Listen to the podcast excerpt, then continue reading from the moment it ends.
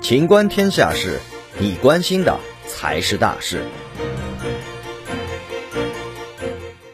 七部门发文保障外卖送餐员权益。七月二十六号，市场监管总局、国家网信办等七部委联合印发《关于落实网络餐饮平台责任、切实维护外卖送餐员权益的指导意见》，对保障外卖送餐员正当权益提出全方位要求。在保障劳动收入方面，要求平台建立与工作任务、劳动强度相匹配的收入分配机制，确保外卖送餐员正常劳动所得不低于当地最低工资标准。